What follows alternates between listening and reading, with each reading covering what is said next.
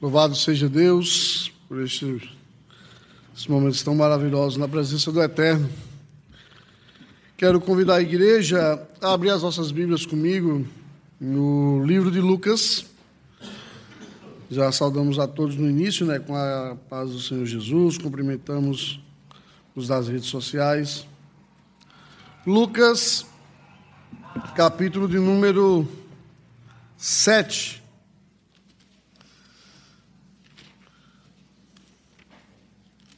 Texto muito conhecido, amados, nessa manhã, um texto já bem pregado.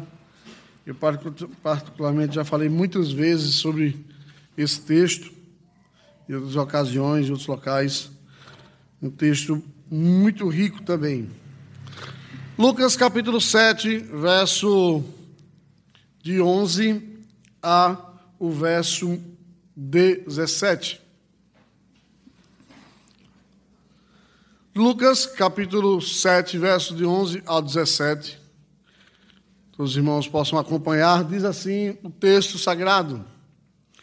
Um dia subsequente, dirigia-se Jesus a uma cidade chamada Naim, e ia com ele os seus discípulos e numerosa multidão. Como se aproximava da cidade, eis que saía o enterro de um filho de uma única viúva, e grande multidão ia com ela. Vendo o Senhor, se compade... vendo-a, o Senhor se compadeceu dela e lhe disse: Não chores. Chegando-se, tocou o esquife e parado e parando os que conduziam disse: Jovem, eu te mando Levanta-te. Sentou-se o que estivera morto e passou a falar. E Jesus o restituiu à sua mãe. Todos ficaram possuídos de temor e glorificavam a Deus, dizendo: Grande profeta se levantou entre nós e Deus visitou o seu povo. Essa notícia a respeito dele divulgou-se por toda a Judéia e por toda a circunvizinhança. Louvado seja o Senhor. Amados, faz há dois anos atrás eu me lembrava, quando pensando em que pregar, e vendo esse texto, e me veio à memória que praticamente dois anos atrás, quantos sofrimentos nós passamos, né? Por causa desse Covid, quantas percas, quantas dores, quantas lágrimas. Todos nós aqui, eu perdeu algum se não perdeu um parente, alguém conhecido, ou conhece alguém. Eu, particularmente, perdi uma avó por causa do Covid e esposa de um primo que faleceu também, muito próximo do outro. E isso a gente fica pensando nesse sofrimento, nessas angústias, nessas dores, e que muitas vezes nós ficamos meio que de mãos atadas, porque não temos muito o que fazer. Ficamos no campo da impossibilidade, sem ter muito como agir. E a gente fica angustiado e fica é, tentando entender e clamando a Deus pela solução. Haja visto agora, a gente tem visto um surto de gripe. Quantos irmãos da nossa igreja estão enfermos? Lá na minha cidade, no Nordeste, há um surto de dengue, de chikungunya, hospital lotado, gente doente. E a gente fica, meu Deus, socorre-nos. Senhor, vem ao encontro, porque a dor é grande, porque o sofrimento é terrível.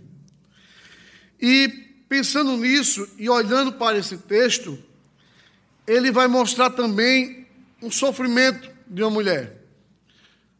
Uma mulher que morava na cidade Naim. Essa cidade, amados, era uma pequena cidade, aproximadamente 10 quilômetros ao sul de Nazaré, ou 34 quilômetros, para você que gosta de geografia, de Cafarnaum. Ficava nas proximidades do Monte Tabor, ao norte, e ao Monte e do Monte Giboá, ao sudoeste, se você olhar nos mapas bíblicos. E é ali que o Senhor Jesus está indo, ao encontro dessa cidade. E é ali que o Senhor está indo ao encontro de uma mulher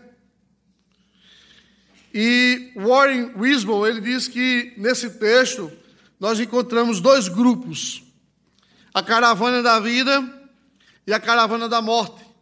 Porque Jesus está chegando na cidade com uma, com uma multidão, enquanto está saindo uma outra multidão para um cemitério. O Warren diz que também existem dois filhos únicos: Jesus, o unigênito do Pai vivo, destinado a morrer, e um filho de uma viúva morto, que devia estar destinado a viver. Encontramos dois sofredores, a viúva lutada e Jesus, o homem de dores. E por último, dois inimigos a ser vencidos: a morte, aquela que matou Jesus, mas também aquela que arrancou o seu arguilhão. Então é esse o contexto que nós encontramos no texto. E é por isso que o tema da minha mensagem. Obrigado. Olhando para isso, e pensando nesses sofrimentos, é, Jesus transforma tristeza ou sofrimento em alegria. Pensando no, no momento que estamos vivendo, de muitas dores, eu quero dizer para você: Jesus, ele ainda transforma sofrimento em alegria. Eu não sei o sofrimento que você tem passado, mas ele ainda está no controle da história. Veja comigo algumas lições que podemos aprender com o texto. Diz que Jesus está se aproximando da cidade, e no verso 2 diz que, como ele se aproximasse da porta da cidade, eis que saía o enterro do filho de uma única viúva, e grande multidão da cidade ia com ela. E a primeira lição, amados, é que eu aprendo aqui é que Jesus conhece o nosso sofrimento. Veja o verso 13, a parte A ele diz: Vendo-a, vendo a quem? Aquela mulher. No meio de uma multidão, o Senhor enxergou aquela mulher. Lógico que ali havia o sofrimento, mas é claro, pastor, ela perdeu um filho, ela estava sofrendo, e ali, é, lógico, vão se destacar, mas é interessante, irmão, pensar um pouco do sofrimento dessa mulher.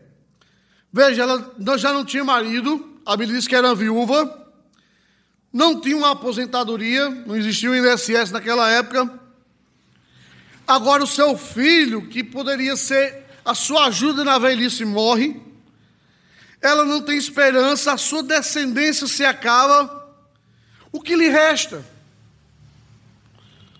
A não ser desespero. Além da dor física de perder um filho, perdão, aquela mulher está sofrendo emocionalmente. E a Bíblia diz que quando Jesus vem com a multidão, ele a conhece, ele conhece a sua dor, ele conhece a situação. Meus irmãos, do mesmo modo que o Senhor conhece a sua. Muitas vezes nós estamos passando lutas e estamos na igreja com um sorriso no rosto, porque muitas vezes não queremos mostrar para as pessoas que estamos sofrendo não sei se porque ninguém quer uma autopiedade ou porque a gente talvez não quer preocupar as pessoas que já têm tanto problema, mas o fato é que tem momentos que a nossa alma está tão angustiada, chorando, pedindo por socorro. E não sei se como acontece às vezes com você, acontece comigo, de dobrar o joelho e dizer assim, Senhor, o Senhor está vendo essa situação? Senhor, olha o tamanho dessa situação. Mas eu quero dizer para você que Jesus está vendo, amados, mesmo que as situações sejam mais difíceis, o Senhor está vendo, mesmo que ninguém esteja vendo você, o Senhor está vendo. Mesmo que a maneira, da mesma maneira que ele conhecia a dor daquela mãe, ele conhece as suas dores. Ele conhecia o sofrimento do paralítico de Betesda. 38 anos lá. Ele conhecia o sofrimento daquele jovem cego de nascença. Primeira lição do texto: Jesus conhece as nossas dores. E segunda coisa, o que acontece? Está no verso 13, parte B. Diz: Jesus, o Senhor se compadeceu dela. O Senhor se compadeceu. O que significa esse se compadecer, se compadecer? É um sentimento piedoso de simpatia para com a tragédia da pessoa e do outro, acompanhado de um desejo de melhorar. Porque muitas vezes a gente vê pessoas sofrendo, mas elas não se colocam no lugar. Jesus não, ao olhar para aquela mulher, ele se compadece, ele procura sentir as mesmas dores, ele se coloca no lugar dela. Se você ler os textos bíblicos, há várias passagens em que mostra o Senhor se compadecendo do seu povo. Se sentindo, tentando entender a dor. Você já tentou fazer isso com alguém? Tentar se colocar no lugar dela? Tentar se colocar na posição que ela está passando? Fácil não é, mas é horrível. Tentar entender o sofrimento e não julgar. Jesus olha para aquela mulher e ele se compadece, ele olha, sente as mesmas dores que ela.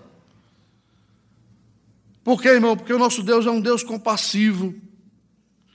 O Salmo 103, verso 8 diz: O Senhor é misericordioso e compassivo, longânimo e assaz benigno. Jesus sabe o que você passa.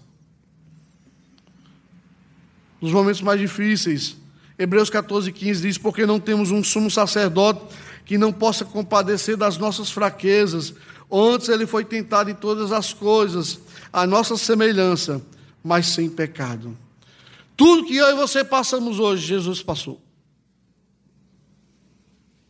Fome, traição, abandono, perca, lágrimas, sofrimento. Por isso que Ele pode se compadecer de nós. Por isso que em momentos de dores, em momentos de angústia, quando nós fechamos a porta do nosso quarto e só Deus vê as lágrimas, Ele pode se compadecer. Ele entende a sua dor. Talvez eu nunca vou compreender, mas Ele entende. E o interessante, meus irmãos, é que quando ele, essa compaixão dele, o que ele faz? Ele vem e consola. Olha a palavra que ele diz no verso 13, parte C: Não chores. Querido, pense comigo, ele está num velório. A mãe perdeu um filho. Como é que você pode dizer para uma pessoa não chores? Eu confesso que quando eu vou a um velório, irmão, eu, primeiro que eu nem gosto de ir. Vou, mas não gosto. Vou no meu porque vamos levar. Mas é horrível. Não tenho o que dizer. Seja sincero. Meus sentimentos é assim mesmo. Deus sabe todas as. A gente usa essas palavras, mas a gente sabe que não conforta. Lógico que um abraço é bom de receber. Quem não gosta, irmão? Perde parentes, é bom, sabe? Pessoas mostrando que se importam com você. Mas confessa, irmão, não há palavras que aplaque aquela dor. E Jesus olha para ela, irmão, e diz: Não chore. Se acalme. E aí eu fui tentar entender por que o Senhor falou isso para aquela mulher. Dentro do texto, irmãos, eu entendi o que o meu ponto de vista é que tem situações na Bíblia em que Jesus, antes de realizar um milagre, ele tem que acalmar o coração das pessoas para elas entender que é ele que realiza milagres.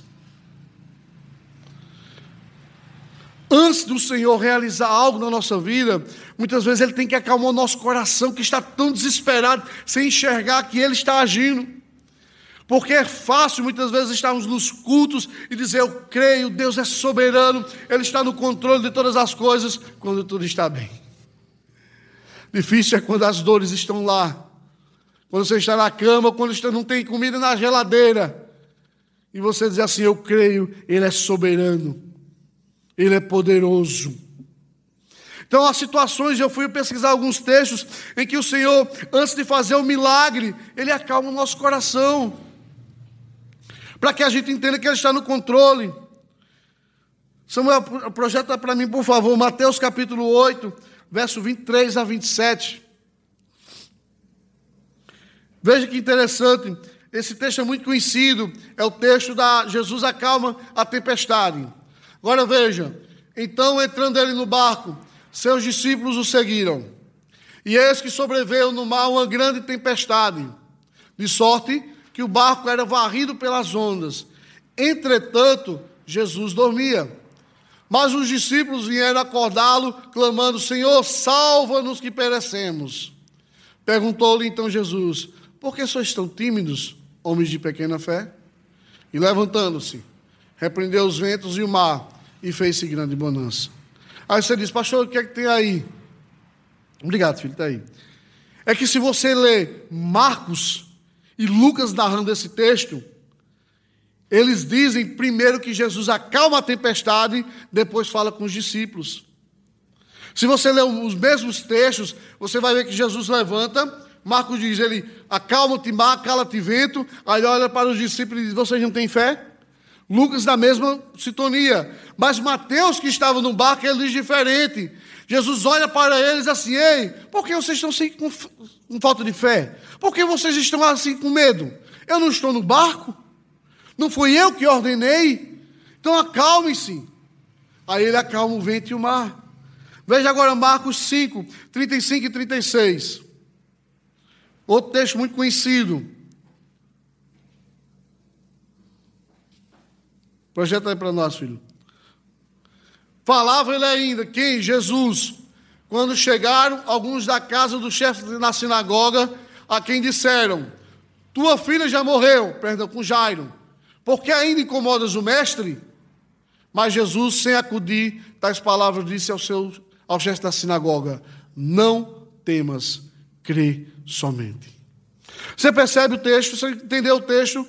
Jesus está lá falando com aquela mulher que foi curada de 12 anos, e de repente Jairo, talvez seu coração se enche de esperança, porque sua filha de 12 anos está morrendo, e alguém chega e diz de repente: Ei, ei, ei, pode parar, a menina morreu. E a Bíblia diz que se acudir, de repente Jesus olha para Jairo e diz: Ei, não temas, querer somente. Acalme seu coração.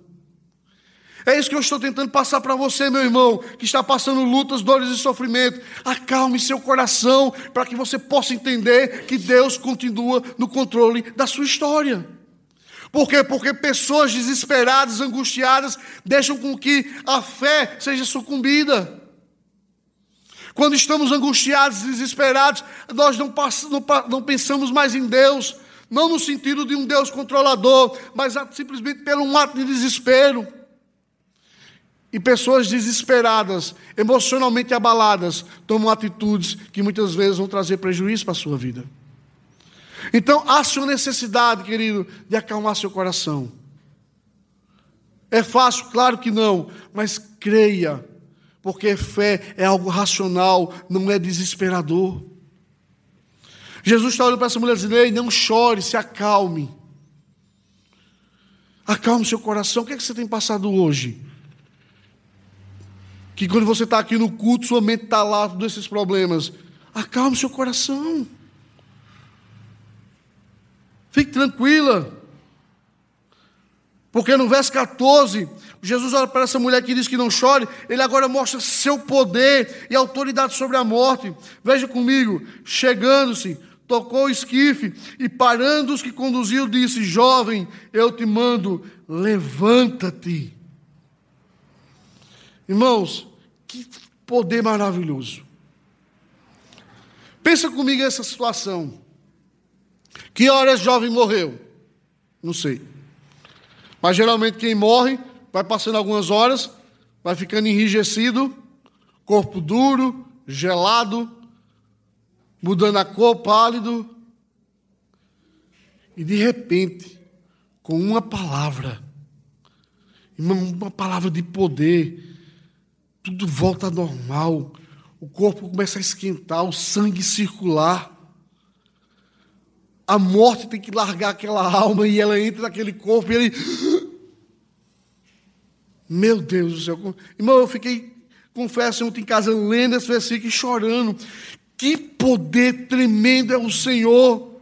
Muitas vezes nós, na nossa pecaminosidade ou na nossa incredulidade, nós limitamos Deus. Agora, pensa Lázaro. Quanto tempo Lázaro está no túmulo? Quatro dias. Podre. Estava no estado de decomposição. Ao ponto de Marta dizer: Senhor, cheira mal. Está fedendo, como diz no Nordeste. Não abre isso, não, está fedendo. E aí Jesus diz: Lázaro, vem para fora. E o homem sai perfeito. Sai com o corpo todo. Aquilo que estava podre volta ao normal. Não sei se estava o olho estourado, se barriga rasgada, o que é que tem acontecido. Eu sei que ele volta ao normal. Meu irmão, Deus tem o poder de fazer o impossível se tornar possível. Lucas capítulo 1, verso 37. Para Deus não haverá impossível em todas as suas promessas. Ele tem poder, irmão, de fazer o impossível se tornar possível. De fazer o que Ele quer. Ele é Deus. O centurião provou disso. Lá em Mateus capítulo 8, verso 8, o Senhor Jesus falou, ele estava com um servo doente. E ele disse: Senhor, meu servo está doente. Jesus disse: Eu vou na sua casa. Ele diz: Eu não sou digno de que entre na minha casa. Apenas manda uma palavra e o meu rapaz será curado. Senhor, uma palavra tua é suficiente para mudar a minha história. Uma palavra do Senhor. Queridos, precisamos crer no poder deste Deus. Precisamos crer no poder do Espírito Santo. Não é coisa de pentecostal, não. É crer num Deus vivo e que faz o impossível se tornar possível. Que muda circunstância, vira, que cura. E se quiser ressuscitar mortos, ressuscita porque Ele é Deus. Louvado seja o seu nome. Jesus restaura a vida. Quinto lugar, Jesus depois de ressuscitar aquele jovem, ele devolve esperança e vida àquela família. Veja comigo o verso 15. Sentou-se o que estivera morto e passou a falar, e Jesus o restituiu à sua mãe. Ah, louvado seja Deus, que cena tremenda, irmãos. Que cena maravilhosa, aquele jovem que estava morto. Não sei se gente correu, se pessoas ficaram desesperados. Eu sei que ele começou a conversar certamente abraçou a sua mãe, aquele que recebeu a vida, agora a, a esperança, a alegria, sonhos são restaurados. Por quê? Porque aquela mulher tinha perdido o seu filho, agora a esperança volta. É assim que Jesus faz, amados. Jesus faz fim virar começo. Quando a vida nos coloca um ponto final, Jesus vem e coloca uma vírgula e diz a continuidade. Não sei se você pensa isso de alguém na sua casa, assim, olha, fulano não tem mais jeito, ou essa situação é o fim. Não, não é o fim. Não é o fim, porque a última palavra é do Senhor. Jesus devolveu esperança àquela família. Aquela mãe recebeu vida, esperança, alegria, sonhos. Irmão, não perca a esperança, não perca a fé. Ah, a esperança é a última que morre, é mentira. Esse ditado é mentiroso. Por quê? Porque se a sua esperança está em Cristo, Cristo é eterno, Cristo vive e reina pelos séculos dos séculos. Creia. E a sexta lição que eu aprendo. Depois de tudo isso, Jesus é engrandecido e Deus glorificado. Veja o verso 15 a 17. Todos ficaram possuídos de temor e glorificavam a Deus, dizendo: Grande profeta se levantou entre nós, e Deus visitou o seu povo. Essa notícia a respeito dele divulgou-se por toda a Judéia e por toda a circunvizinhança. Queridos, há mais de 400 anos que não se havia um milagre como esse em Israel.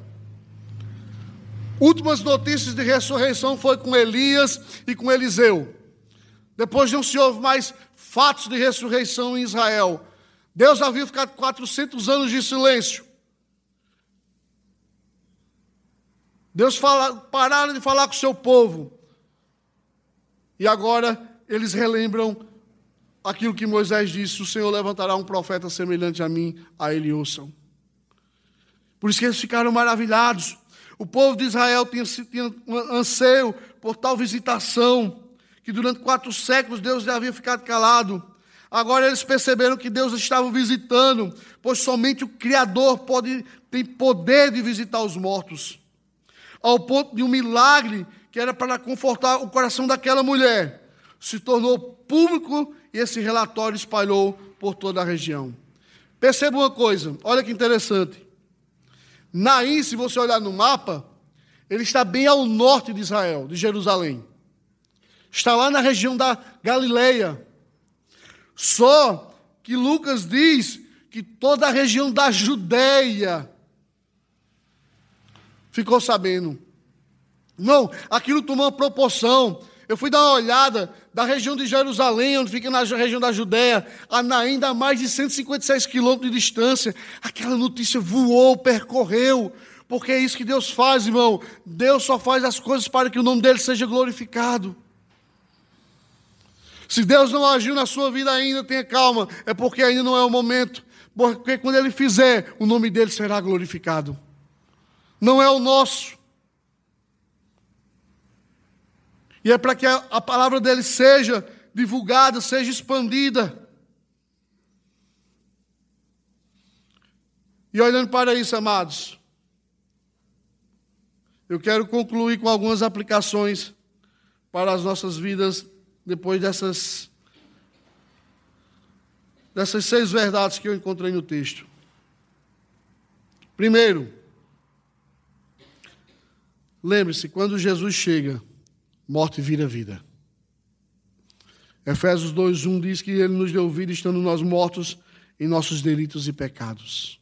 Você estava morto no pecado ele te deu vida.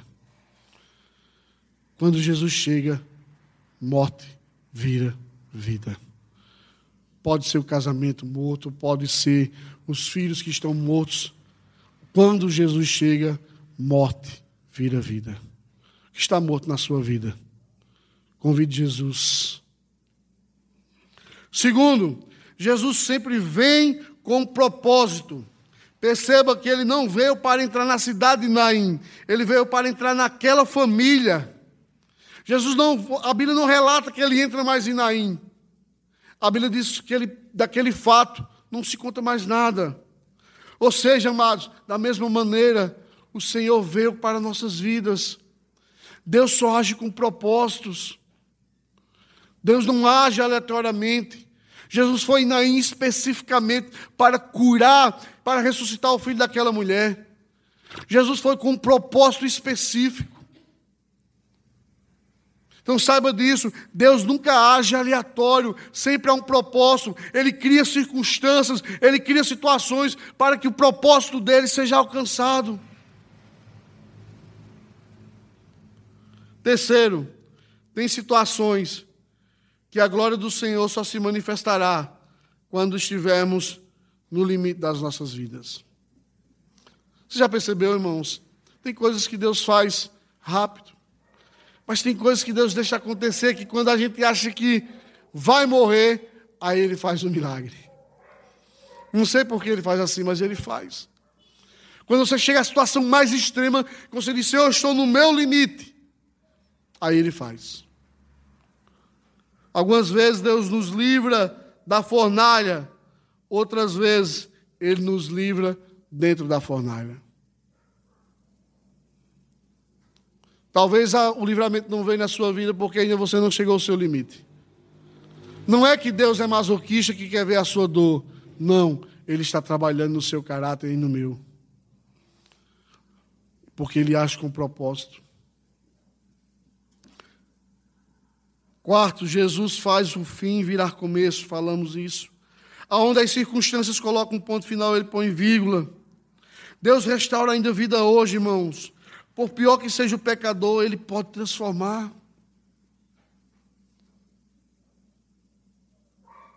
Deus, porque não há coração tão duro que Deus não possa quebrar. Não há vida tão desgraçada que Deus não possa resgatar. Jesus faz o fim virar começo, dá uma nova história. Eu e você somos prova disso.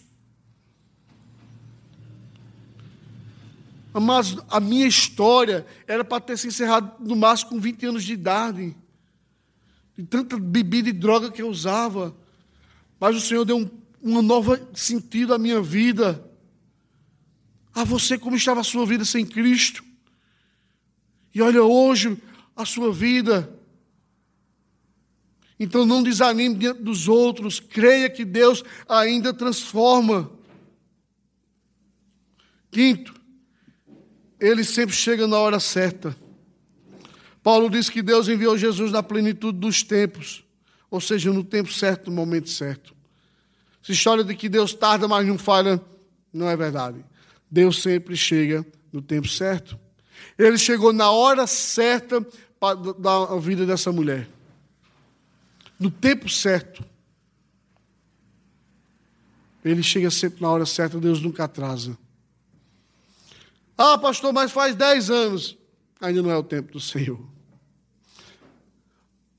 A Bíblia diz que Caleb passou 40 anos para receber a sua herança. 40 anos, irmão. Já pensou 40 anos para receber a herança que Deus tinha, que Moisés tinha prometido a ele? É muito tempo. Quanto tempo você espera a resposta? Quanto tempo você tem orado por situações que ainda não aconteceram? Deus sempre chega na hora certa. Acalme seu coração. Sexto, Jesus muda de direção. Pare de lutar com coisas que estão além da sua capacidade. Deixe ele trabalhar. Irmão, a gente fica lutando por situações que estão fora do nosso alcance. Você é limitado, ele não. Então deixe que ele mude as direções, deixe ele conduzir, pare de ser teimoso e teimosa. Não, mas tem que ser assim porque eu quero assim. Eu e você não sabemos o amanhã e Deus sabe.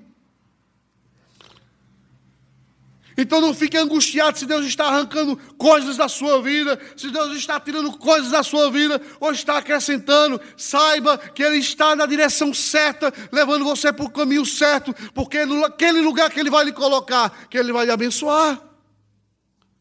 Mas somos teimosos demais, achamos que temos controle sobre a nossa vida. Não, querido, Deus muda a direção na hora que Ele quiser, Ele leva você para a direita, para a esquerda, porque Ele é Deus. Então pare de lutar com situações que estão além da sua capacidade. Senhor, eu me rendo. Faça-se a tua vontade. Essa é a oração mais difícil da nossa vida. Porque o nosso egoísmo, nosso, nosso egocentrismo, nós somos muito teimosos para querer as coisas da maneira de Deus. E aí muitas vezes Deus tem que nos humilhar, nos colocar no pó, para que a gente chegue ao nosso limite para dizer: Senhor, eis-me aqui, envia-me a mim. Sétimo, Jesus não deseja ou pede, ele decreta. Jesus não vai pedir nada a você a favor, querido. Ele decreta e está decretado. Ele não pediu, por favor, por favor, deixa eu tentar chegar perto daquela mulher, não, ei, para o esquife. Jovem, levante, irmão. Jesus não pede a ninguém, irmão. Ele não pede favor, ele decreta, está decretado e acabou a conversa. Ele não dá satisfação a ninguém. Ele é Deus. Então saiba disso, fique no seu coração. Ele nunca vai desejar ou pedir, ele vem e decreta tudo e pronto, e ponto final. E a questão é: você está disposto a aceitar os decretos de Deus? Porque só quem vai sofrer é eu e você quando não aceitarmos. Porque a vontade dele vai prevalecer. Oitavo, para finalizar, lembre-se: tudo que Jesus faz é para a glória de Deus. Tudo, tudo no final, irmãos, resulta para a glória de Deus. Porque o poder é dele, o agir é dele, a ação é dele, é ele quem faz, é ele quem dá, é ele quem transforma. Tudo é dele, por ele, para ele são todas as coisas. Então, Senhor, isso que eu estou pedindo era para a tua glória?